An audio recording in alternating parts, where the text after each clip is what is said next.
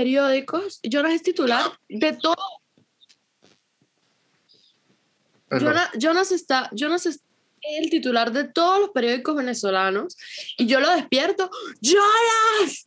¡Se armó un pedo! y él se ríe. Acusaciones galácticas. y muy calientes. Ay, no, maldita sea. ¿Qué pasó? Ya va, eh, recíbeme en tu vida, por favor. Ya va. No va a escuchar, ya va.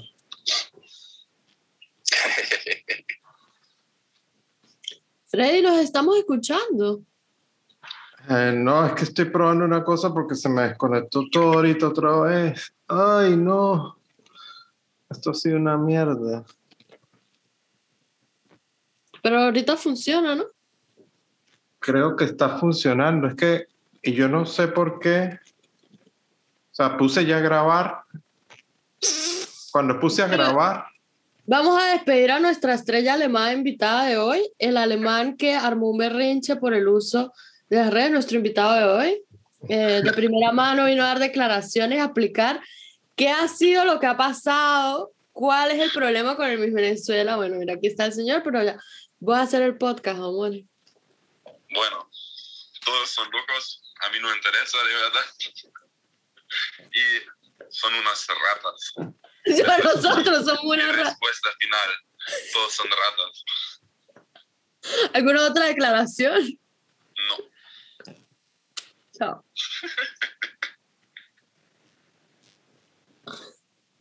¿Qué es pelote?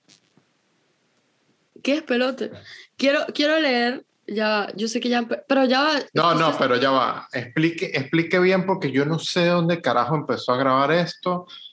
o sea, eh, empecé a grabar, tuve que cortar y ya ahorita está grabando otra vez. Quiero empezar con los titulares que se consiguen cuando uno en el Google de Venezuela googlea Jonas Piontek y una viene la sugerencia Mis Venezuela, lo cual ya es extraño. Que ya va, pero ¿quién es, ¿quién es Jonas? ¿Jonas qué hace? Para la gente que no está en contexto, o sea, ¿quién Jonas es un fotógrafo. Yo era un fotógrafo alemán. Yo alguna vez había dicho en el podcast que yo iba a echar el cuento de cómo yo llegué a Alemania y creo que la vida nos ha llevado a este punto. Eh, yo era un fotógrafo alemán que viajó a Venezuela un par de veces a fotografiar el Catatumbo, el relámpago del Catatumbo, a fotografiar las, las tormentas, porque él es cazatormentas y es lo que él fotografía paisajes especialmente tormentas y rayos, y en uno de esos viajes nosotros nos conocimos y eh, Jonas fue mi novio, eh, como pudieron ver seguimos siendo muy, muy buenos amigos porque, bueno, eh, el amor es una energía y eso no se destruye, se transforma y nosotros seguimos siendo muy buenos amigos y, y ajá. El, cuando uno googlea el Catatumbo, pues generalmente la, la, la, mayoría de las fotos y las mejores fotos que hay del Catatumbo las ha tomado él.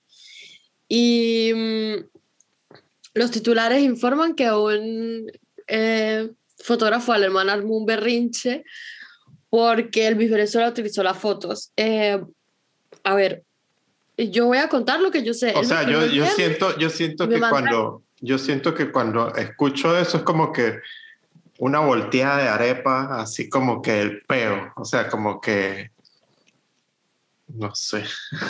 Sí, es que de hecho yo quiero empezar este, este episodio con odio y quiero empezar diciendo que mi odio es contra el amarillismo. Yo creo que ya lo había dicho antes, pero es que ahorita lo estoy viviendo así como de primera mano, porque el caso es que, a ver, Jonas tiene un humor negro, oscuro, eh, bullying venezolano. Jonas es como, como un alemán bastante, bastante venezolano.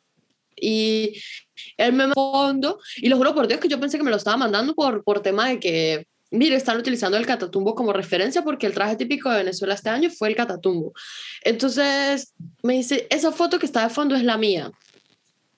Y yo le dije, como que, ¿por qué no les escribe y arregla? Me dijo, no, porque, o sea, yo no quiero nada por la foto, solo que me hubiese gustado que me hubiesen preguntado. Lo cual a mí también me parece lógico que haya sido así. Él publicó unas historias mostrando la publicación y mencionó al Miss Venezuela y tal. El caso es que las redes se revolucionaron. Eh, la gente empezó a decir que el, el, Miss Venezuela había robado el fotógrafo alemán y el, entonces una gente a favor y unas en contra, como todo en la vida, los dos bandos de la historia. Entonces una gente que, que Jonas era el que tenía que pagar, una gente tóxica insultó a Jonas y que usted es el que nos tiene que pagar porque está utilizando nuestro patrimonio vino a Venezuela a tomar la foto y tal, tal. Otra gente que voluntad Miss, el Miss Venezuela. Y a todas estas, eh, Jonas llegó en contacto con el diseñador gráfico que hizo la imagen que salió oficialmente. Él se disculpó le explicó que no había sido su intención robar la foto y que se había que aclarar algo. Jonas igual le dijo como que no, o sea, no, no pasa nada, no, no fue lo que, o sea, no, no fue mi intención. Y bueno, eso fue el viernes. Hoy me despierto yo y tengo mi teléfono espaneado de mensajes de amigos, de gente que me conoce, eh, con captures. Ahí, acabo de googlearlo y, y, hay un montón, pero un montón de artículos. Yo pienso que más de los que, más de lo que se debió haber dado importancia a ese tema, creo yo. Y nada, pues nosotros nos estábamos como, porque yo las estaba impactado. Yo dije, no te metas con los latinos por las redes. No te metas con los venezolanos por las redes. Es que eso, eso, eso es una novela, es una novela horrible. No digas nada, no comentes, no hables, no. No, no, no, no. No, porque todo se puede salir de control muy rápido, la gente se toma las cosas muy personales, hay mucho, mucho odio, mucho resentimiento, mucho conflicto y, y eso justamente es lo que no se quiere, o sea, lo que no se busca y yo estoy segura que eso no era lo que él quería, pero bueno, de hecho ahorita como que me dijo quiero mandarle un mensaje al, a él y bueno, Jonas habla español y yo sé que él hubiese escrito el mensaje, pero bueno, lo redactamos rapidito y también como para acabar un poco con el trama. Ya basta. Es que aparte, aparte que, aparte que la foto fue manipulada, o sea, nichísimo, es nichísimo. Yo, lo, yo vi la imagen, o sea, antes de, de toda la novela y esto, pues Gabriela me había comentado eso. Yo también conozco a Jonas, tuve la oportunidad de conocerlo en Venezuela eh, personalmente y, o sea, que, o sea, al- mi impacto la foto, lo primero que apunté fue el, el montaje balurdo, que me parecía muy Nietzsche. A mí tampoco me gustó la foto, pero un momento. Eso es una fantasía. El traje, el traje se trataba del traje de fantasía. Lo que en mi Venezuela, bueno, no sé. Eso es lo que hay. O sea, a mí tampoco me gustó el trabajo, pero a mí lo que me impactó fue cuántas veces no ha utilizado Jonas sus redes sociales para denunciar problemas reales y cosas que pasan en Venezuela y eso nunca trasciende. Entonces no puede pasar una cosa mínima porque porque ajá, y eso estoy hablando de que yo solamente vi como lo que googleé, pero por el Instagram ahí hay una gente que hizo posts en español y en inglés para asegurarse de que lo entendiese. A veces pienso que hay demasiado tiempo en manos de gente que no, que no, no sabe invertir esa energía productiva. Pero bueno, bienvenidos Es un desastre. a este nuevo episodio de Los Incomprendidos. Yo creo que Jonas es definitivamente de nuestro ejército de incomprendidos. Y hoy empezamos, arrancamos con este temita. Bueno, odio patrocinado por Jonas. Una gentil cortesía del alemán que em, sí, hoy ha, sido, hoy ha dado de qué hablar en la farándula venezolana y él aquí en Alemania así como, ¿pero por qué? ¿Qué pasó? Freddy, hay odio. No, porque ya hay uno por Jonas, o sea, no, no, o sea, eh, con ese creo que tenemos suficiente por hoy. Por esta semana y la que viene, ya que mi computadora se me, se me desbalancea. Y yo creo que me frisé. Sí. Ay, no, es- esto ha sido horrible conectarse hoy, no sé qué pasa, problemas de configuración, ahora problemas de internet, yo no sé si esta vaina está... Esto es un desastre. De verdad estoy hostil. De verdad hoy estoy... que acelerarla, ¿no? Estoy obstinado hoy. El que se de mierda, el que se de mierda soy yo ahora. y ya quedó así, porque no hay, no hay de otra. O sea, queda la primera parte que se grabó. Y esta segunda parte, bueno, eh, fue como el intro, lo anterior. Y tampoco sé si el audio está conectado bien. Corte 2, toma 2, los incomprendidos. He pasado que mucha gente me escribió, bueno, yo digo mucha gente como que el gentío, ¿no? Pero gente que vio el podcast pasado me escribió y me preguntó que si estaba bien. Me pareció muy tierno. ¿Que si estaba bien qué? yo, porque, porque, porque en el podcast pasado yo estaba cansada. Era de noche, yo me quería ir a dormir. Y yo estaba así como un poco down, pero era de cansancio, pues. Y mucha gente está bien. Te noto como que te falta energía. Estamos. Creo que ese es Freddy hoy. ¿Qué hora es Freddy? Ahí me toca a mí. Son las seis y media. O sea, estoy directo para el mercado a comer pasteles, no mentira. No, yo no sé qué va a hacer, porque yo acá, yo llegué a las 4 y tenía que acomodar el trabajo que estaba haciendo y ya hoy tengo otro trabajo en la tarde, entonces por eso fue que dije, no puedo cambiar esto de fecha porque no voy a tener tiempo para llegar al martes. Ni, ni las fallas técnicas van a poder con nosotros, Freddy. Porque ya estoy retrasadísimo en cuanto a entregas de trabajo. O sea, ya, ya todo se me volvió nada. Todo se derrumbó. No me enteras, muy dramático. Bueno, pues aquí estamos con fallas técnicas y todo, pero volvimos. Ya hoy tuvimos nuestra dosis de odio. Y em, no sé qué más tenemos que echar de cuentos esta semana. Yo tengo mm, un poco de actualización de mi vida aquí porque yo también he estado full, full, full de cosas. De alguna forma, yo no sé cómo se sienten las cosas en el mundo, pero aquí como que todo empieza a funcionar otra vez, como que tengo más trabajo en la oficina, como que va todo caminando más rápido porque hay más gente vacunada. Y, y es una buena sensación, es como que sí, estamos caminando hacia la libertad. Después veo noticias como lo que está pasando en Israel y se me pasa la felicidad porque digo que es pelote el mundo. estamos tratando de salir de una pandemia y hay una gente cayéndose a bombas por allá en otro país. Y en otro país donde vive una amiga mía que vive en Tel Aviv. Y usted se tiene que imaginar esta situación, Freddy. Usted sale a trotar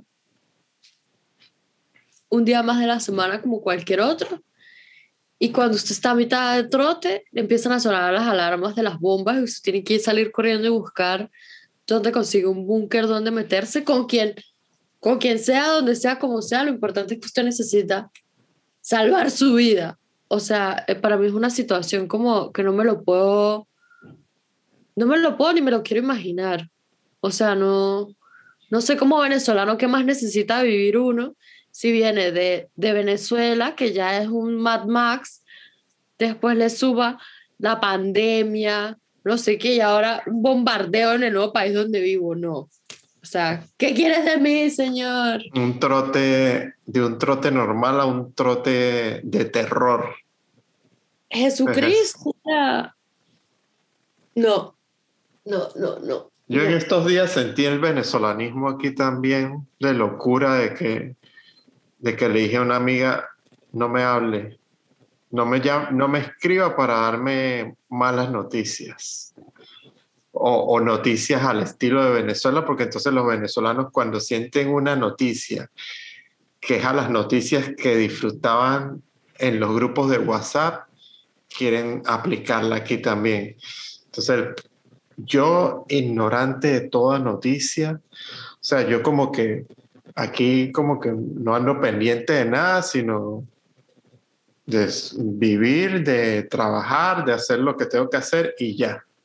No estoy o sea, estoy pendiente de las pendejadas que estamos pendientes nosotros, que sí, ver vainas de reírnos, ver vainas de fotografía, ver vainas de moda y ya.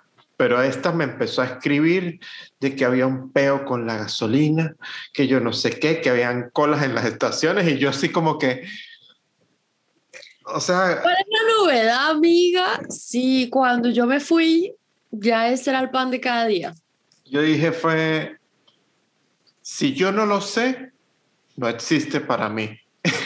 o sea, yo estaba de lo más feliz, haciendo unas cosas feliz de la vida, y esta viene a atormentarme con eso, y yo le digo, pero cállese. O sea, no yo, no, yo le dije, es que usted, o sea, yo no entendía esa vaina de como que, eh, o sea, me sentí así como que la mamá de un grupo de WhatsApp lanzando esa, esa noticia, esa broma, y yo estaba muy feliz y entonces yo, yo le digo, no, yo, ¿qué va a pasar aquí eso? Sí, había, en realidad lo que había era un problema de,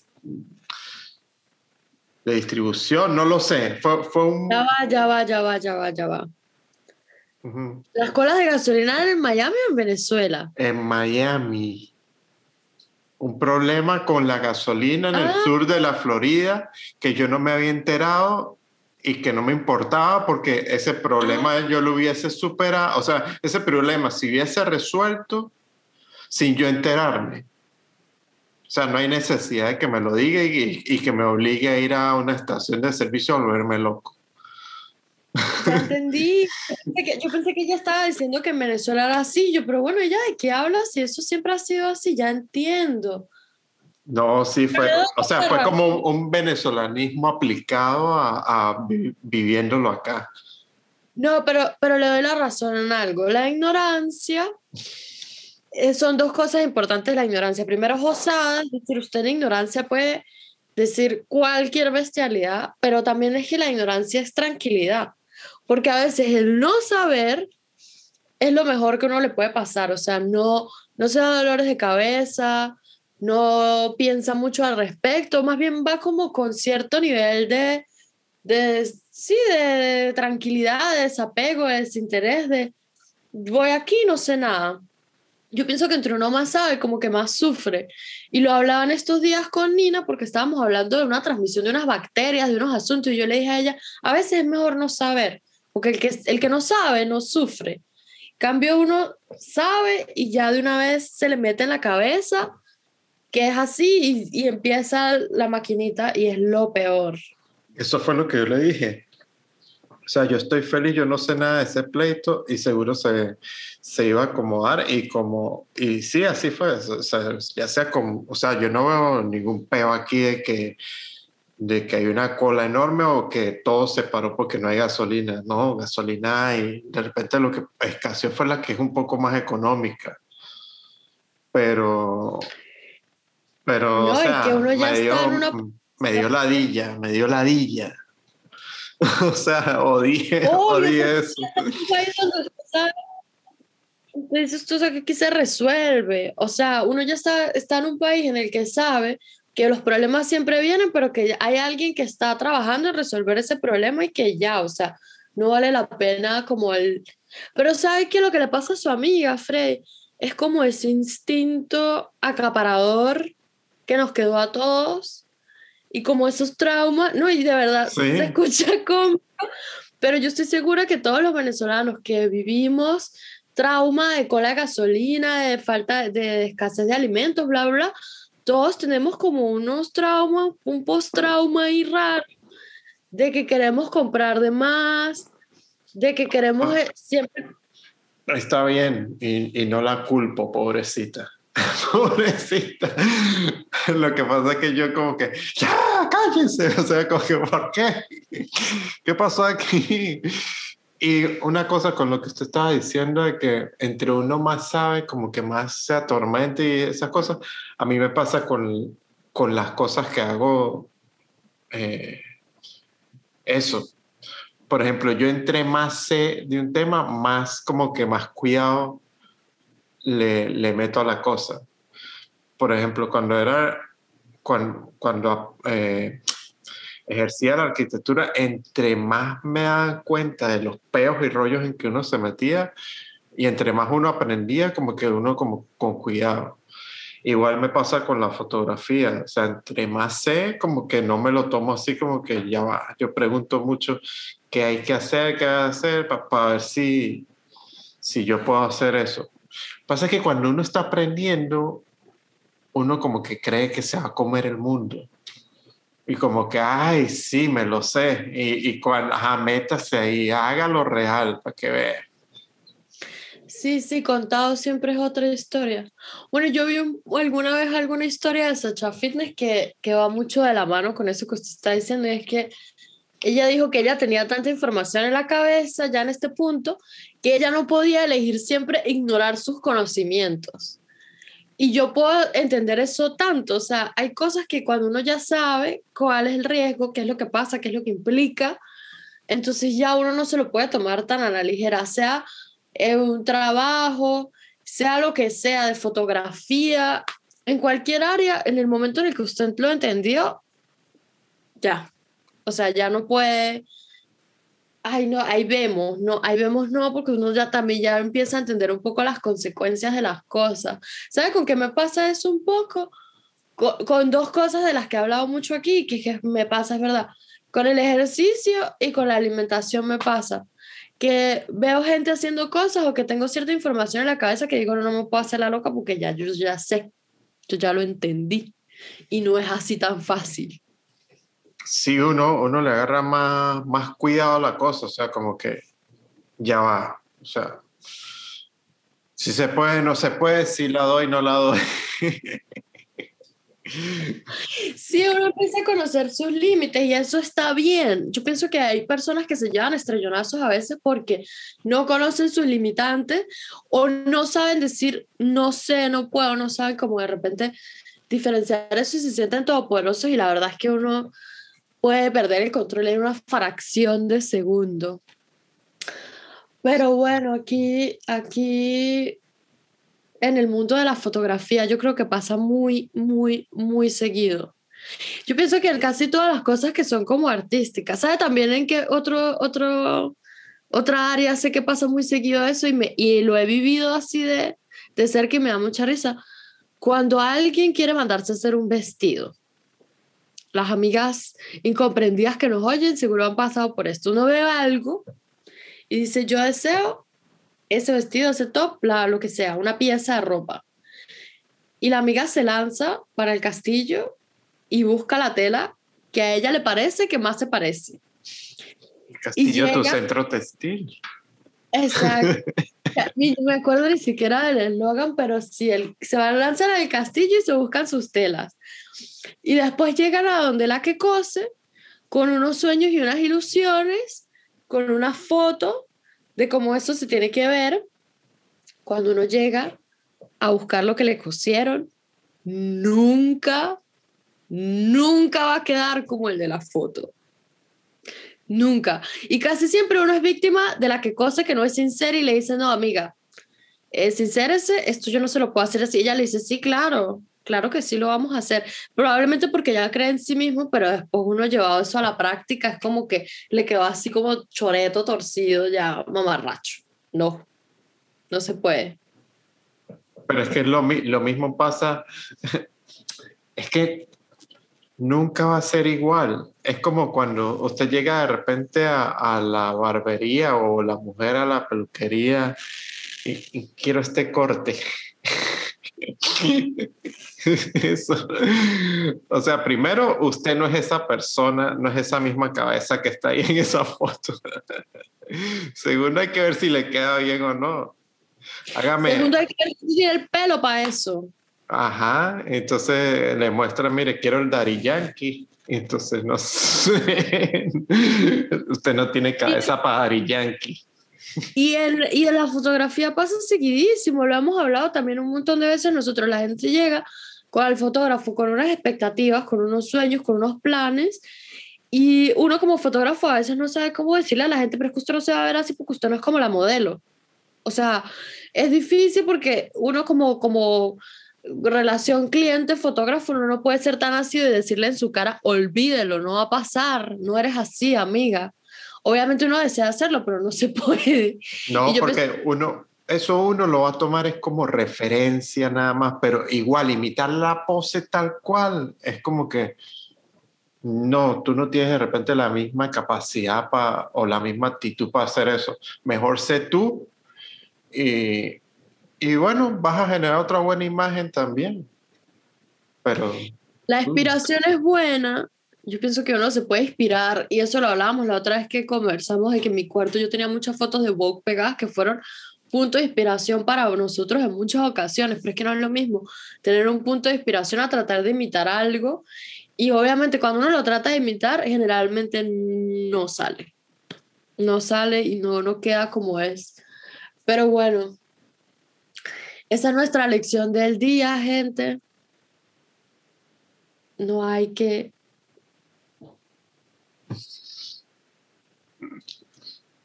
No. No, o sea, no hay que imitar, hay que derivar. No hay que copiar, hay que derivar, hay que... Y hacer las cosas al estilo de uno y ya. Sí, ser, ser fiel a sus gustos. Eso también. Y a su personalidad. Exacto. Eso lo estaba hablando con mi hermana el otro día. Estamos hablando de un amigo de nosotras. Bueno, más, es más amigo de mi hermana, pero de toda la vida. Y ella se estaba acordando de un, un evento en los años 1600 en el que fue con un sobre todo largo, em, como de. Freddy se va a quedar dormido. Como de em, como era como de cuero y un sombrero. Yo me acuerdo que él llegó Matrix a esa y todos quedamos así como... él llegó a Espíritu Matrix y todos quedamos así como... Pero ¿qué pasó? Y la verdad es que yo le dije a mi hermana en esto de acordándonos de eso, él tiene puntos porque él siempre ha sido fiel a su gusto y a su estilo y en aquel entonces él se puso su Matrix y se lo sigue poniendo, o sea, digo, se sigue lanzando su estilo él, pues yo digo, bueno, eso también es válido. O sea, puede ser que no sea mi gusto, pero si a usted le gusta, hágalo, sea feliz, póngaselo y ya. Porque yo, por ejemplo, me siento como una guacamaya, sobre todo en este país, muy seguido, que salgo con algo que a mí me parece de lo más normal y no he terminado de cruzar la puerta de mi cuarto cuando algunas de las dos que viven conmigo me ven y yo les veo la reacción de ella para dónde va así y nos morimos de la risa las tres. Yo digo, si ustedes que viven conmigo todavía se choquean, no me puedo imaginar lo que pasa por la cabeza de los mortales que me ven en la calle y dicen, bueno, ¿y esta demente qué? Pero sí es.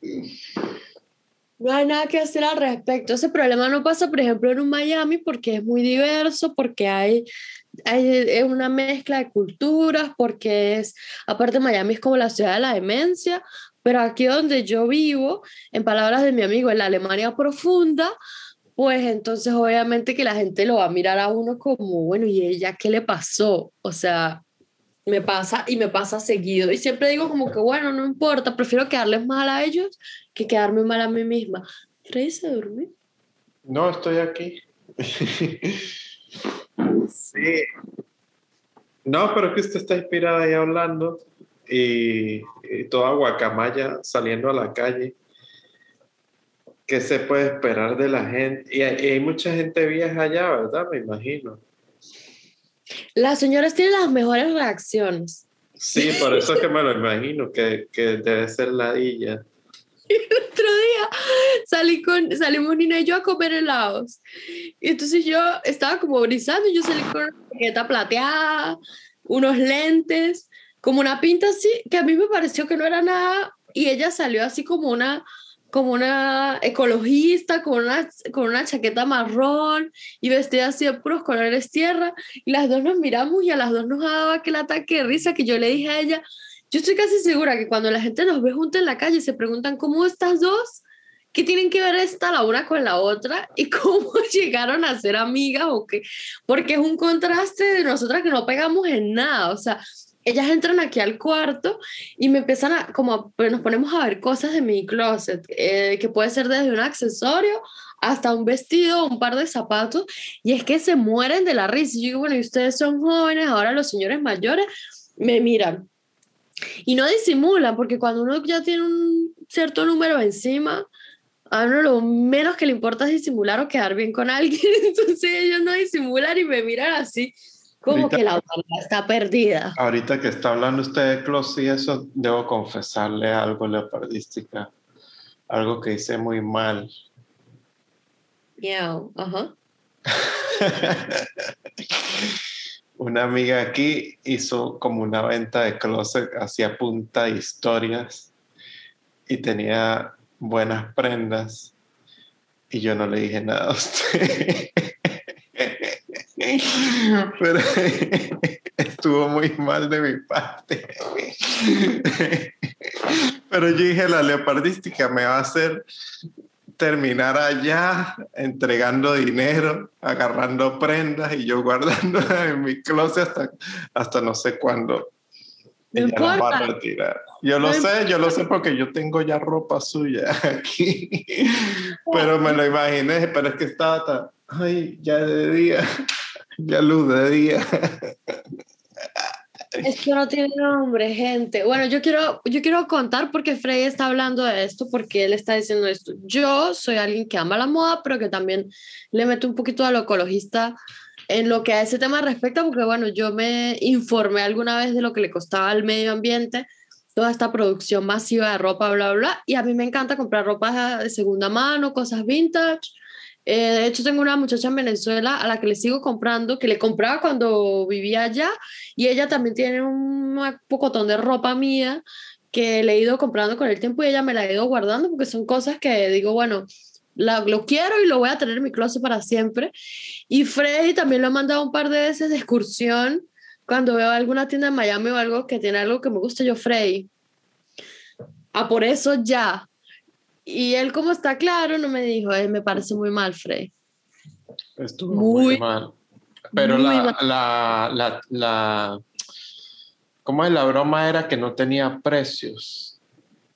Pero yo lo hubiese escrito, yo, yo negociado, usted tenía que hacer la transacción, la transacción. Pero bueno, ahí sí también, de, de hecho, perdón, de hecho mi closet también se va a llevar un sale pronto que de mi closet van a salir un par de cosas que ya... Bueno, ella lo que estaba haciendo era que se probaba la ropa, o sea, toda la ropa que tenía era de un momento en que ella vendió ropa y toda esa ropa ella la tiene, pero a la vez tiene en le quedó en varias tallas.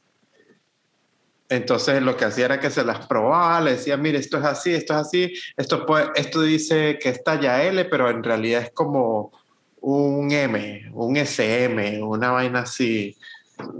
Explicaba todo con detalle. Decía, esto es, es así, este, coloque ahí cuánto dan por eso.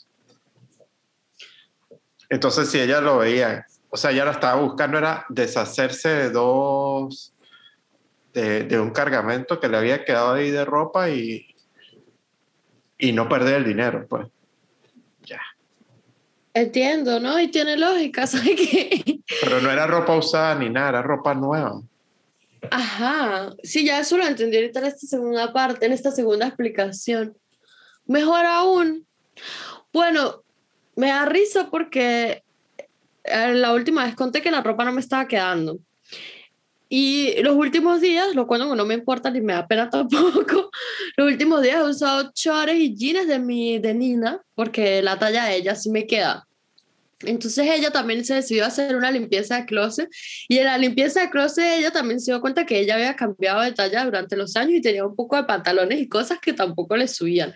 Es una selección enorme de cosas que quería sacar para vender y yo fui la fotógrafa que ella se fue midiendo rapidito y yo haciéndole las fotos y entre esas cosas salí agarrando yo, yo, ¿qué son esas rayas que están allá azules? Ajá, esas rayas se me parecen a mí, pásame esas rayas, ajá, esta camisa.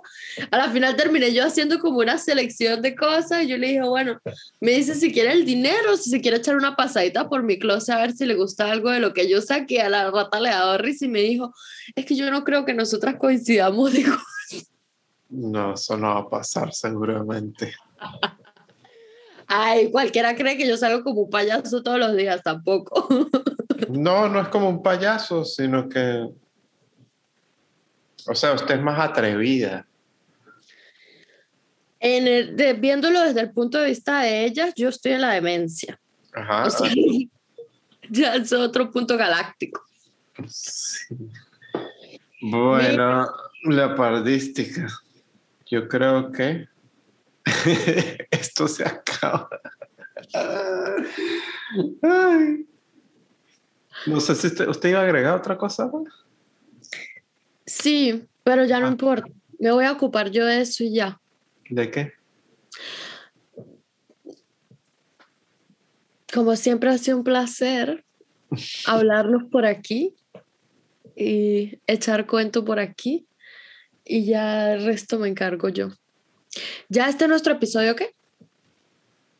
11. Que en realidad si contamos todos son 13. Sí, exacto. Los dos primeros capítulos más los episodios son 13. Llevamos 13 semanas, esos son tres meses. Un poquito más.